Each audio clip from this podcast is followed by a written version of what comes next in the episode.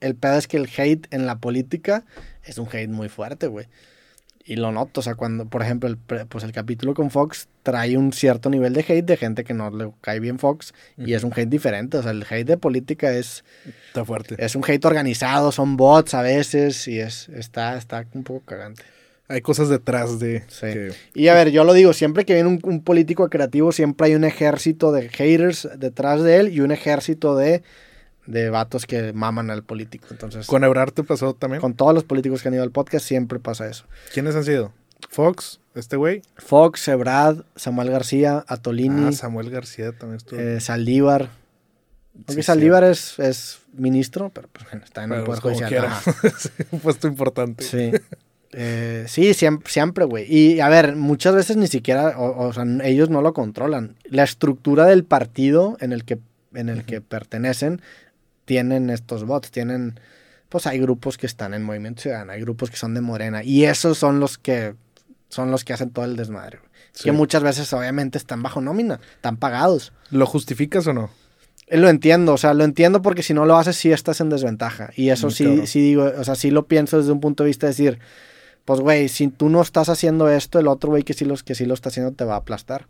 Sí. Porque, porque muchas veces se usan para, cuando tú publicas algo, la primera hora, dos horas es crucial para entender la, lectura que le dio la gente a eso que acabas de publicar. Y estos bots son muy eficientes en controlar precisamente esa lectura inicial. Entonces, si tú ves un video que estás como en el gris y dices, ay, no sé si me cayó bien o no, y te metes a los comentarios y es gente aplaudiendo, vas a Pues acabar gravitando para ese lado. Por- para eso lo usan y lo entiendo. O sea, está de la verga, está ojete, Sí. pero lo entiendo. No, está bien. Deberíamos tener nuestro, nuestros bots también, ¿no? La granja de bots. Sí. Y apoyo, apoyamos a Roberto. Pues estaría interesante. No, yo lo, esa parte no lo había visto, pero sí me imaginaba de que, pues, como se tiran mierda cada rato, ve tú a tener, a lo mejor alguien tiene razón.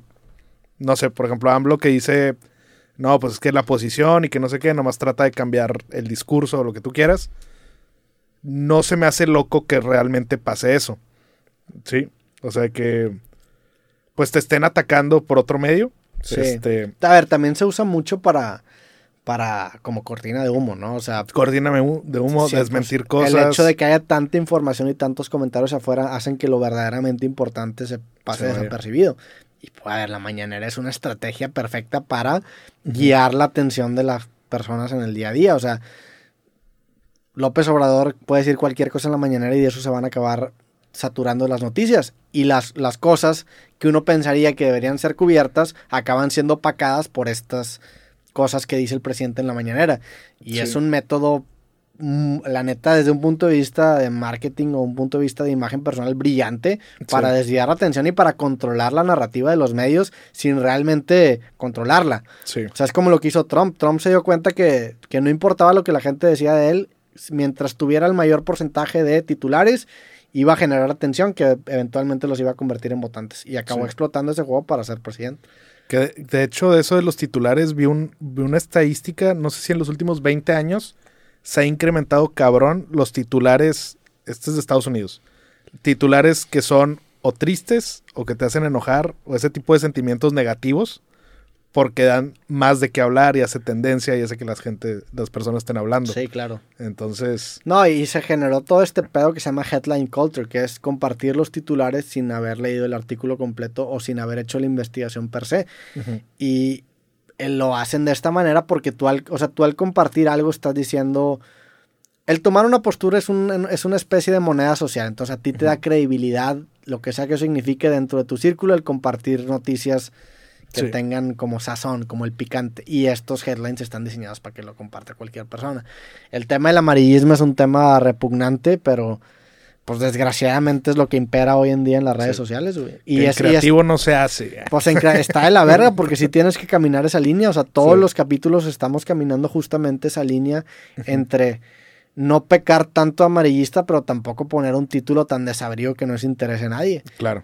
Que- digo, el, el- hablando del tema del amarillismo, justamente uno de los episodios que comentamos el, el, capítulo pasado que grabamos fue el de Drake Bell. Justamente Y se justo, y justo cuando, cuando sacamos el, el- el capítulo mensual tú y yo, que hablamos de Drake Bell y ya tenía, pues el capítulo ya está grabado, el güey se desapareció. Entonces, sí. obviamente, en, a ver, no, no es porque yo quiera hacer el problema y yo no tengo Sí, nada que ver con ese problema, yo ni siquiera sabía qué estaba pasando. Pero pues obviamente teníamos el capítulo programado y yo dije, ah, pues a lo mejor, oh, espero que esté bien el vato, güey, o sea, de entrada. Sí. Porque se empezaron a hacer muchos rumores. Después me doy cuenta que el vato está bien. El güey tuitea que se le olvidó el celular en el carro y que nada más no contestó en la noche. Que quién sabe si eso sea cierto o no, pero pues él fue lo- eso fue lo que tuiteó y acabamos publicando el episodio. Y ahí, en ese episodio en donde hablamos de Drake Bell, pusimos. Pues, pues es que ahí, ahí no sé si. Es que también digo, güey, pues es que ese, ese era el título que le íbamos a poner desde antes. Pero se dio la situación en donde el día que lo publicamos fue cuando el vato era tendencia. Entonces ahí, Claro. por ejemplo, un.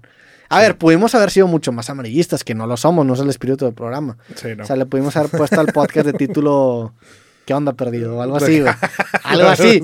No lo, no lo hicimos Sí, pues porque no. era un tema muy sensible Sí. y porque no somos ese tipo de podcast. Sí. Entonces lo que hicimos fue simplemente poner, creo que le pusimos tranquilo viejo, Ajá.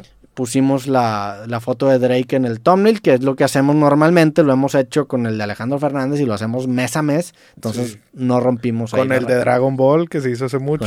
Ahí está Ball Goku Ahí está Goku.